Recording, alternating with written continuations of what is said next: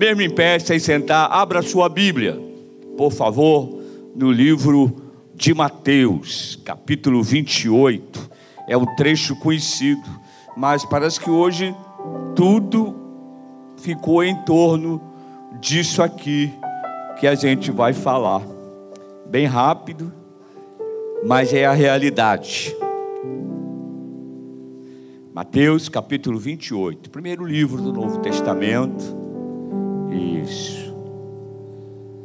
Esse trecho, às vezes a gente lê num dia de Santa Ceia, mas esse trecho tem tocado muito ao meu coração. E eu queria dividir com vocês. Todos já acharam, amém? Diz assim a palavra do Senhor. Depois do sábado, ao raiar do primeiro dia da semana, Maria Madalena e a outra Maria foram ver o sepulcro. Houve um grande terremoto, pois um anjo do Senhor desceu do céu, chegou, removeu a pedra e assentou-se sobre ela. O seu aspecto era como um, relâmpago, e a sua veste branca como a neve. Os guardas tremeram de medo e ficaram como mortos. Mas o anjo Dirigindo-se às mulheres, disse: Não tenhas medo, pois eu sei que buscais a Jesus que foi crucificado. Ele não está aqui, já ressurgiu, como havia dito. Vinde ver o lugar aonde ele jazia. Agora, imediatamente, e dizei aos discípulos que ele ressurgiu dentre os mortos, e vai adiante de vós para a Galiléia. Ali o vereis. Ora, eu vou-lo tenho dito. Saindo elas apressadamente do sepulcro, com temor e grande alegria, correram a anunciá-lo aos seus discípulos. Versículo 9: De repente, Jesus lhes saiu ao encontro, dizendo: Eu vos saúdo. E elas, chegando, o abraçaram os seus pés e o adoraram. Então Jesus lhe disse: Não temais e de dizer a meus irmãos que se dirijam para Galiléia e lá me verão. Pai querido, louvado, engrandecido seja o teu nome nesta noite. Glorificamos a ti, Jesus, porque a tua palavra, Senhor, nessa noite nos diz que tu és o Deus vivo, ressuscitou, é um Deus que está presente, e por isso, Senhor, nós queremos falar nesses breves momentos, algumas coisas para a nossa edificação, para o nosso crescimento, ó Pai, em nome de Jesus. Amém. Podeis assentar.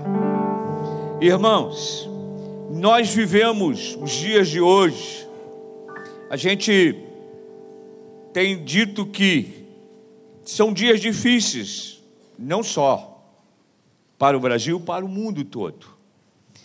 E eu lembro de um irmão que corre muito, ele caminha, ele sai de Centenário, vai lá para o 25 de agosto, a pé. Alguns aqui devem até conhecer o Denis.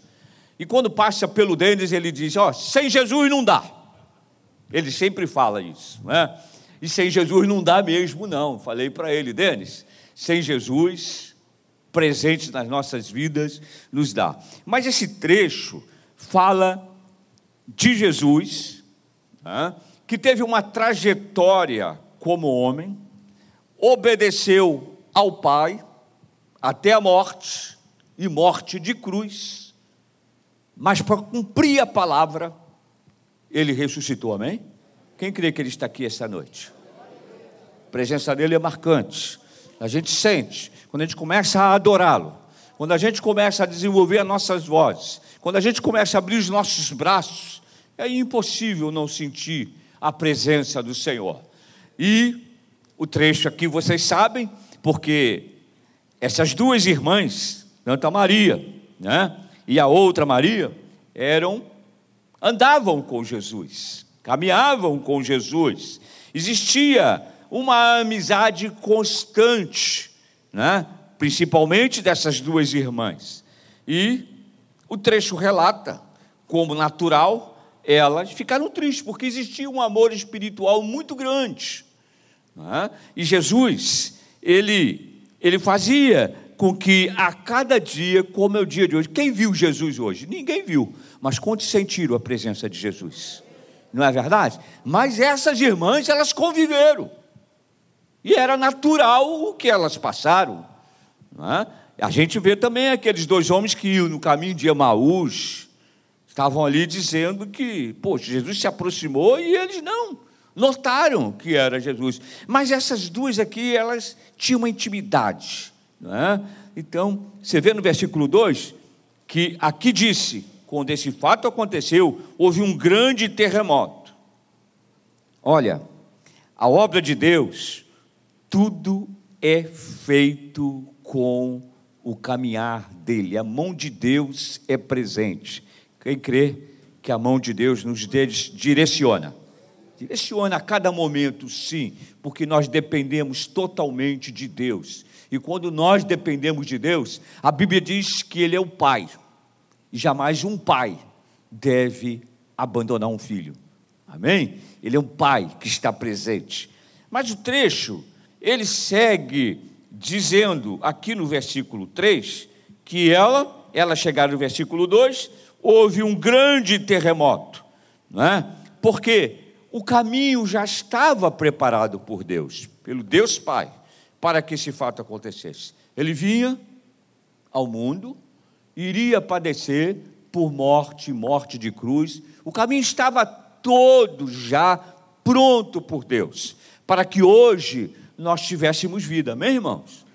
Amém? O Evangelho é cruz, o Evangelho é arrependimento, o Evangelho é perdão, o Evangelho é amor. Tudo isso a Bíblia nos explica.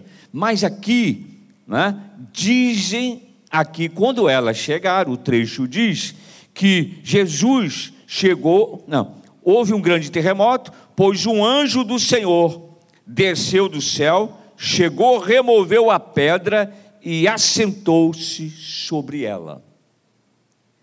Assentou-se ali, e ele que deu as informações, no versículo 3, dizendo que o seu aspecto era como um relâmpago, e as suas vestes eram brancas como a neve né? vestes brancas, terremotos, tudo isso houve um preparo para que o nosso Jesus cumprisse tudo aquilo que o Pai falou.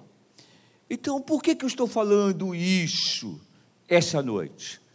Muitas vezes andamos de um lado para o outro, muitas vezes ficamos com um grau de ansiedade, muitas vezes pensamos que estamos sós, muitas vezes achamos que Deus não está no controle. Quem é que já sentiu isso?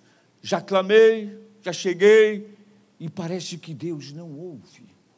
Mas eu quero dizer essa noite: todo aquele caminho preparado para Jesus é o mesmo caminho que tem preparado para a gente, para aqueles que são filhos.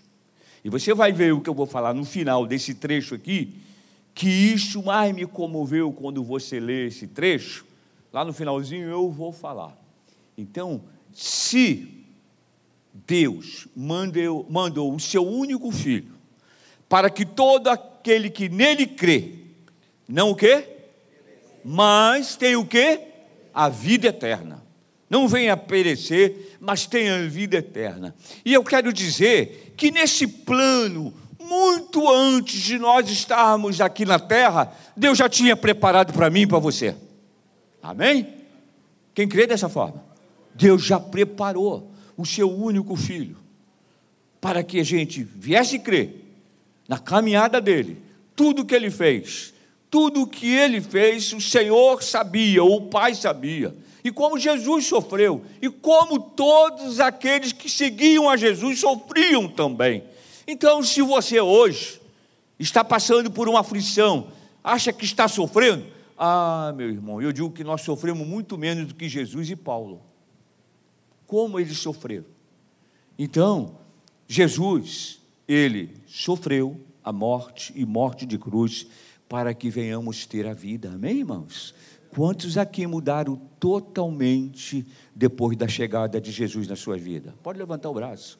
Tenha vergonha não, o que Jesus fez. Porque aqui nós ouvimos testemunho, eu falei, pastor Saulo, Para um pouquinho, porque eu vou falar sobre isso. Quantos testemunhos nós vimos aqui que dependeram totalmente de Jesus ressurreto, no hospital, desenganado ou o que foi, dependeu de Jesus. Ele está vivo esta noite, ele é o mesmo Deus que enfrentou a cruz, mas ressuscitou.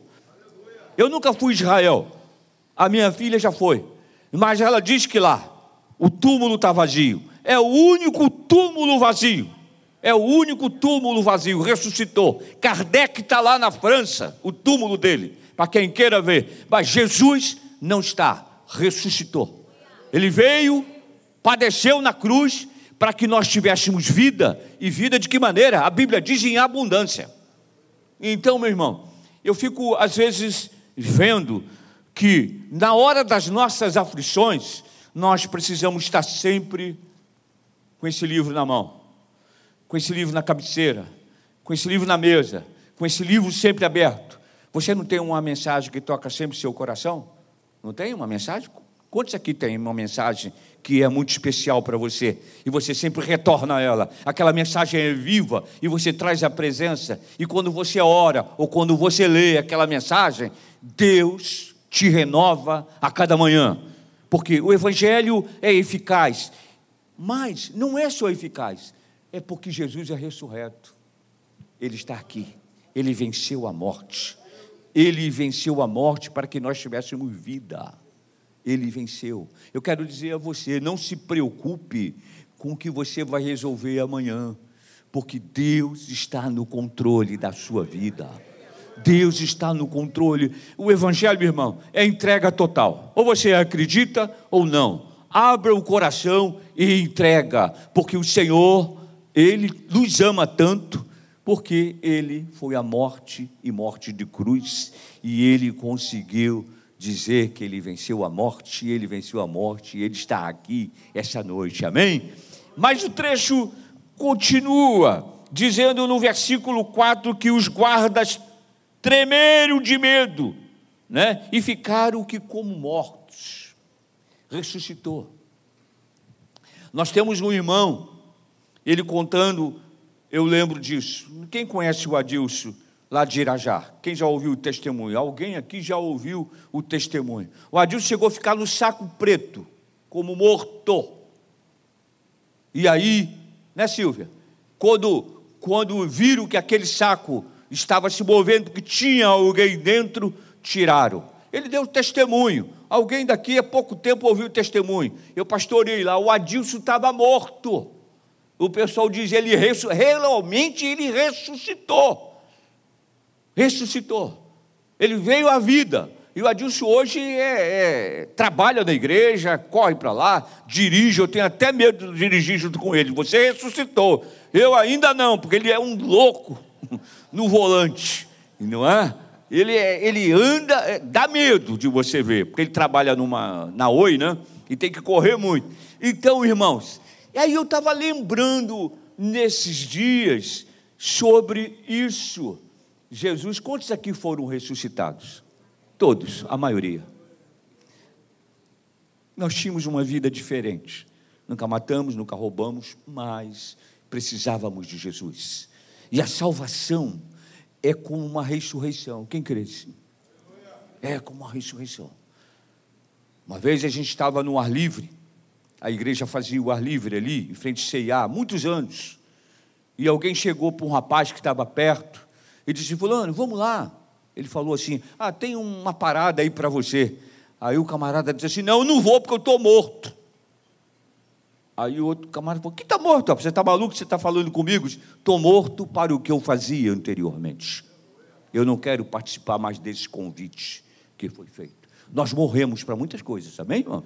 Mas ressuscitamos com Cristo para outras muito melhores. Então, irmão, a ressuscitação, eu quero dizer que ela deve ser diária da nossa vida. O diabo vem para roubar a nossa alegria. Vem ou não vem, às vezes? Às vezes parece que está tudo bem. Daqui um pouquinho vem alguma coisa para você sair daqueles projetos que você tem, daquilo que você, que você programou. Ele vai tentar te derrubar mas o nosso Jesus está ressurreto, ele está aqui. E o trecho nos encanta tanto, meu irmão, porque ele diz assim: olha, o, o, o soldado, o, o versículo 5 diz assim: Mas o anjo do Senhor dirigindo as mulheres diz assim: Não tenhas medo. Versículo 6: Ele não está aqui, ressurgiu, ressurgiu como havia, ressurgiu como havia dito. Vim de ver o lugar aonde ele jazia. Eu fico pensando a, a emoção daquelas mulheres. Não sei se você já foi ao sepultamento de irmão, já? Claro que foi. E eu muitas vezes, eu chego no sepultamento de alguns irmãos que eu fui, eu lembro bem quem conheceu o irmão Miguel aqui, muito antigo, quem conheceu o falecido Carlão, homem do louvor. Eu botava a mão no caixão e falei, Senhor, tão bom que eles ressuscitassem. Tão bom que eles ressuscitassem. Miguel era um homem de Deus, um homem com uma conversão nata, um coração aberto. Você já viu o cara que roubava ser tesoureiro? No passado roubava ser tesoureiro. Deus muda. Deus muda. As pessoas chegavam perto do Miguel, ele tinha uma barriga meio acentuada, a calça descia um pouco. E aí ele está precisando de passagem. Aí a mão ia no bolso, lá assim, está aqui o dinheiro da passagem. Um coração entregue a Deus. Miguel foi um homem que ressuscitou. A salvação nos ressuscita. Quantos aqui estavam mortos? A Bíblia diz: estávamos mortos. Verdadeira, ah, mas estou vivo, mas estava morto no delito e nos pecados. Então a gente tem que entender, irmãos, que quando nós passamos por aflições, o nosso Jesus não está morto. Amém? Ele ressuscitou. Ele está por perto. Ele ouve. Ele ouve o clamor. Ele se inclina para ouvir o teu clamor. Mas o trecho, irmãos, ele, eles dizem assim: imagine que aquelas irmãs saíram dali preocupadas, atônicas, você pode montar um quadro aí, como elas ficaram, mas ele diz aqui no versículo 7. Olha o que diz. Agora, ide de que maneira? Hã? Imediatamente dizei aos discípulos que ele ressurgiu dentre os mortos e vai adiante de vós para Galiléia. Ali o vereis. Ora, eu vou-lo tenho dito. Aqui ele manda para ir para Galiléia. Mas prosseguindo no versículo 8, saindo elas, porque o recado foi imediatamente, logicamente, elas saíram apressadas, não é? E diz: saindo apressadamente do sepulcro, com temor e grande alegria, grande alegria. Quantos aqui já, resolve, é, já receberam um di diagnóstico que talvez para a sua situação não tivesse mais jeito? Quantos aqui já receberam um diagnóstico? Pode levantar a mão. Eu já recebi três vezes alguém que disse assim: Eu não entendi, médico, eu não entendi. Ah, o senhor vai usar uma colostomia para a vida toda. Eu vou botar um aparelhinho, se sair um vestígio de fezes, o senhor vai usar para a vida toda. Colocou uma vez, duas vezes, na terceira vez, tudo limpinho, não tinha vestígio de fezes nenhuma. O médico, o doutor Alexandre, falou para mim: Eu não entendi. Eu falei, doutor, milagre ninguém pode entender. Alguém aqui define um milagre? Alguém aqui tem uma resposta para um milagre? Não. Por quê? O nosso Jesus está ressurreto, irmãos. O teu nome está escrito na palma das mãos dele. O teu nome está escrito no livro da vida. Um jovem chegou para mim, eu não quero mais viver, porque a minha namorada me deixou. Eu falei, cara, eu pensei que o Senhor tivesse riscado o teu nome do livro da vida. Porque do jeito que você está, você perdeu uma namorada e está assim, seis meses depois está feliz com outra namorada. Adolescente, você sabe como é que é. Não é verdade? Né? Muda. A pior notícia que pode ser é se um dia lá no céu disserem assim: Eu risquei o seu nome do livro da vida. Aí é para a gente chorar. Aí é para nos arrependermos, procurar onde erramos, para que o nosso nome fosse riscado do livro da vida. Mas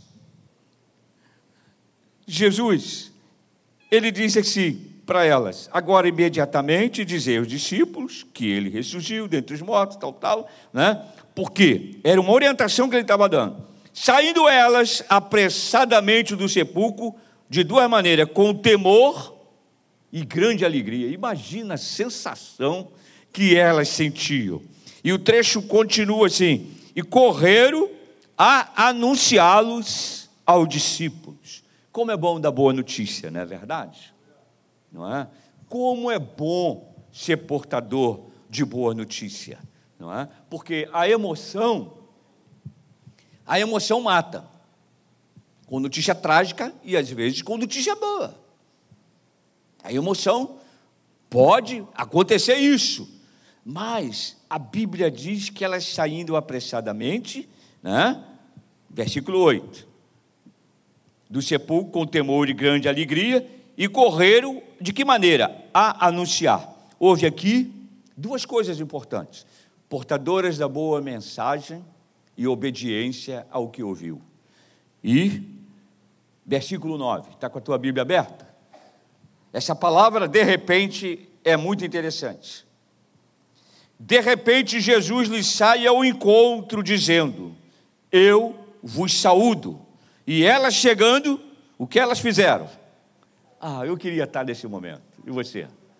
Eu queria estar lá. Olha só, elas o abraçaram, elas abraçaram os seus pés e o adoraram. Então Jesus lhes disse: esse fechamento aqui eu acho muito interessante, porque quem estava lá, lá na Galiléia esperando, eram os discípulos.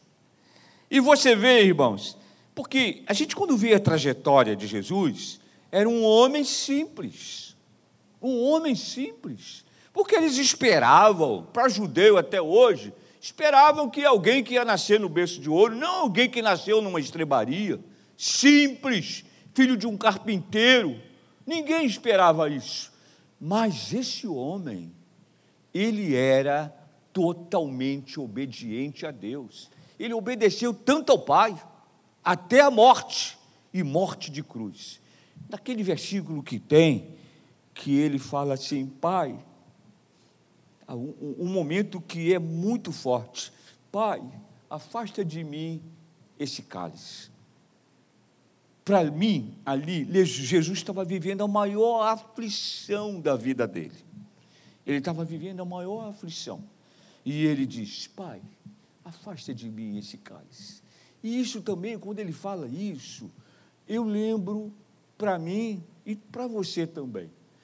Quando você estiver numa aflição, levante o seu rosto e diz: Senhor, me acode.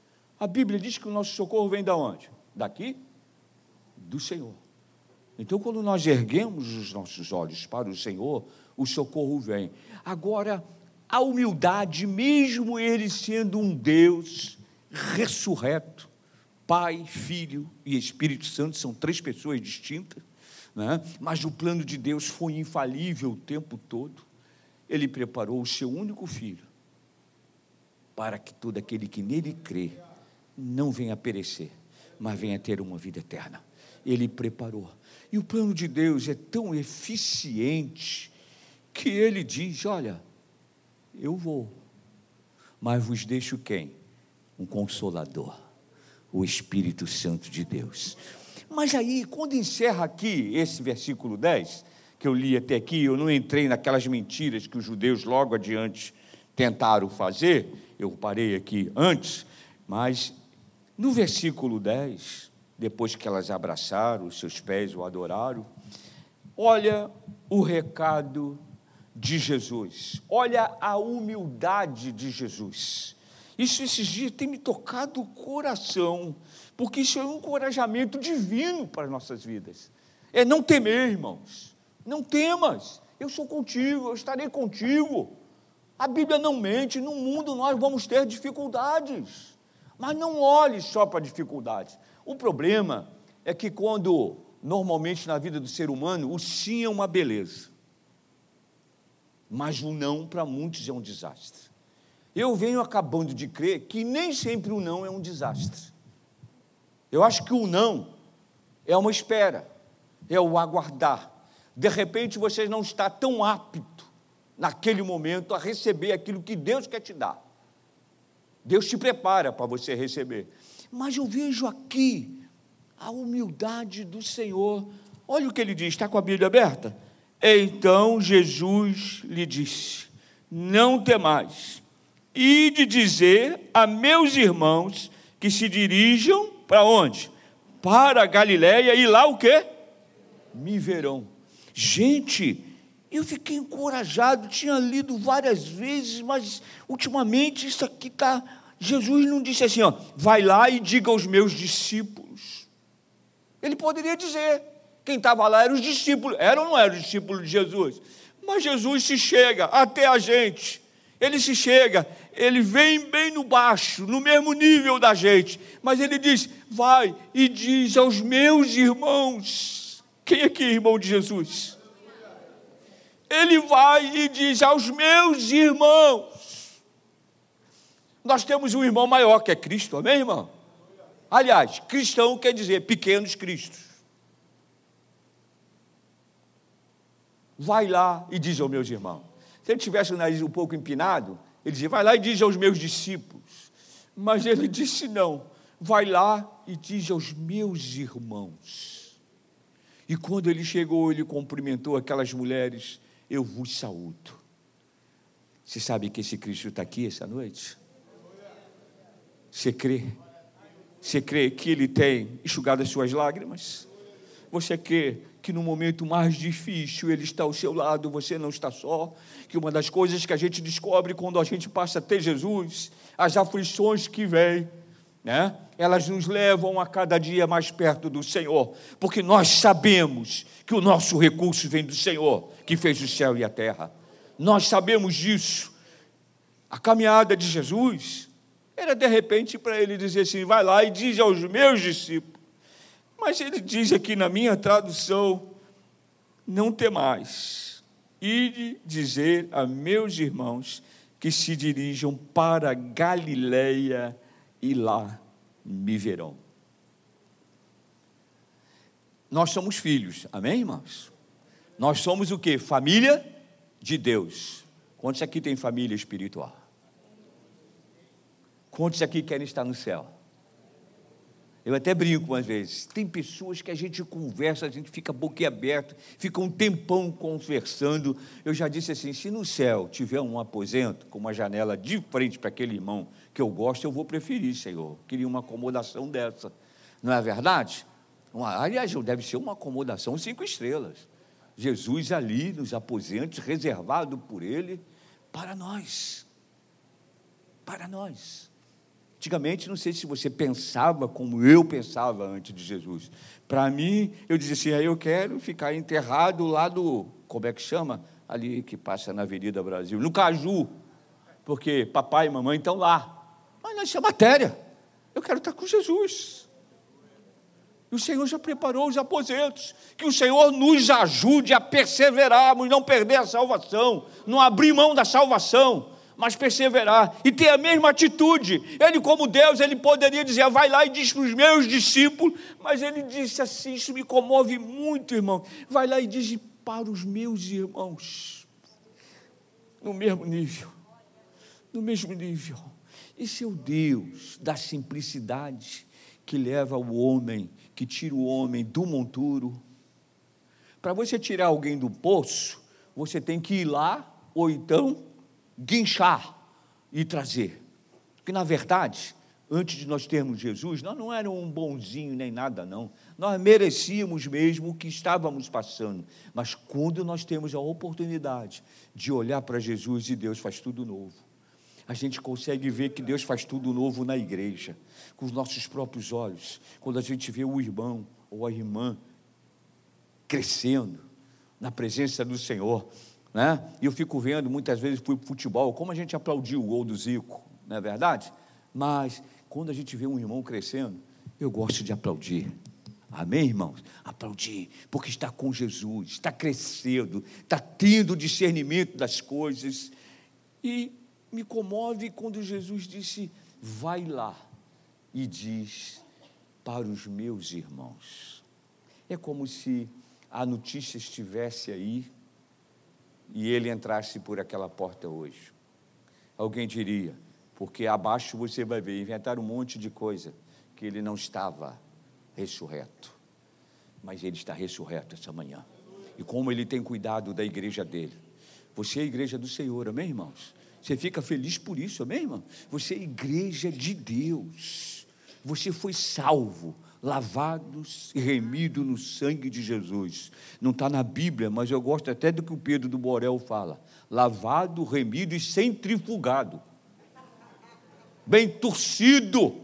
O Pedrão fala isso, não é verdade? Quando torce aquela roupa, quando, quando ela liga a máquina lá em casa, e aí eles já vigia. Aí eu vou ver, quando eu vejo, já, já bateu. E está tudo torcidinho, não é? Aquelas peças torcidinhas. Então, centrifugado. O Pedrão do Borel diz: fui lavado, remido e centrifugado no sangue de Jesus. No sangue de Jesus. Nós tivemos essa oportunidade, irmãos. Então, a ressurreição, ela é real. Ela é para os dias de hoje, irmãos. O milagre da salvação é o maior milagre, irmão, porque quando diz conversão, eu fico feliz com essa palavra. Quando a gente pega no dicionário, a gente vê conversão, mudança de direção. Eu ia para lá, agora eu vou para cá, porque aqui está Jesus. Amém, irmão? Então eu quero dizer a você, essa noite, você talvez esteja preocupado aqui com o amanhã, na tua agenda que está lá. E você às vezes não está expressando nem um sorriso. E às vezes você não está nem lidando bem com a família porque você tem que resolver. Que tem pessoas que ficam tão ansiosas para o dia que vai acontecer aquele encontro, resolver aquele negócio, e muitas vezes fica jogando adrenalina para dentro. E se sente mal, dorme mal, acorda mal, azedo, né? Acorda como se fosse um copo de suco de limão, bem azedo. Então, já viu assim? Você conhece alguém? Então, por favor, não olha para o lado, olha para frente. Então, acorda cedo. Suco de limão. Então, o que, que tem que fazer? Jesus está aqui, irmão. Encanta a gente que ele nos chama de irmão. Quem tem irmão? Eu já tenho só uma irmã, perdi dois. Mas não é bom ter irmã? Não é bom? Ele nos considera como irmão. Ser irmão de Jesus é melhor do que ter um cartão Uniclass do Itaú, não é verdade? não é? Um personalité do Itaú. É bem melhor. Personalité do Itaú, você entra numa porta separada, não é verdade? Mas ser de Jesus é melhor do que qualquer coisa. Ser de Jesus é uma chancela que você conquistou. É um dia que você confessou esse Jesus como único suficiente Salvador. Agora, no dia a dia, nós precisamos entender que ele ressurgiu ele está vivo, Ele está atuando, Ele está cumprindo tudo que o Pai deu para que Ele cumpra. Ele está cumprindo. Nós vemos salvação diária. Quantos aqui tem salvação diária? Tem visto, irmãos? A gente vê cada um testemunho que é impossível não dizer que Jesus ressuscitou. Ele não ficou no túmulo, ele está vivo, ele está trabalhando até hoje por mim e por você. Eu creio que quando você ora, ele está colhendo. Quando eu pego esses bilhetes aqui, que fica naquela cesta, quando está assim, a cesta do meio para baixo, eu fico até mais tranquilo. Mas quando está assim, ó, abarrotando, eu sempre digo: você escreveu, você tem fé. E a Bíblia diz, antes mesmo que a palavra venha aos nossos lábios, Deus já sabe aqueles pedidos que estão ali. E quando nós oramos, colocamos as mãos, e pedimos ao Senhor salvação, cura e libertação, Deus tem atendido. E eu quero dizer, não fique ansioso, nem ansiosa. Jesus ressuscitou. Você pode conversar com Ele essa noite. Amém, irmãos? Alguém me disse hoje, quando eu cheguei aqui, é, pastor, eu estou acordando de madrugada. Se você acorda de madrugada, falei até para o jovem, não é só para você fazer xixi, não. Tá? Se você não pega no sono, comece a orar e você vai ver o que Deus está fazendo para você. Ele está te ouvindo, Ele está atento à tua necessidade, Ele é apto a responder a sua petição. Você crê no milagre? Tem situações que Deus ainda continua fazendo milagre. Ele pode fazer e Ele tem condição de fazer. E essa noite, creia que Jesus venceu a morte. Ah, eu não vi, mas aquelas mulheres viram e viu que Deus preparou tudo um anjo para remover a pedra. Pedra quer dizer empecilho, e Deus tem colocado anjos para resolver empecilhos nossos. Tem ou não tem? Tem momentos que você sai e você diz: só Deus pode entrar nesse percurso, nessa trajetória, para mudar toda essa situação. Tem condição de mudar.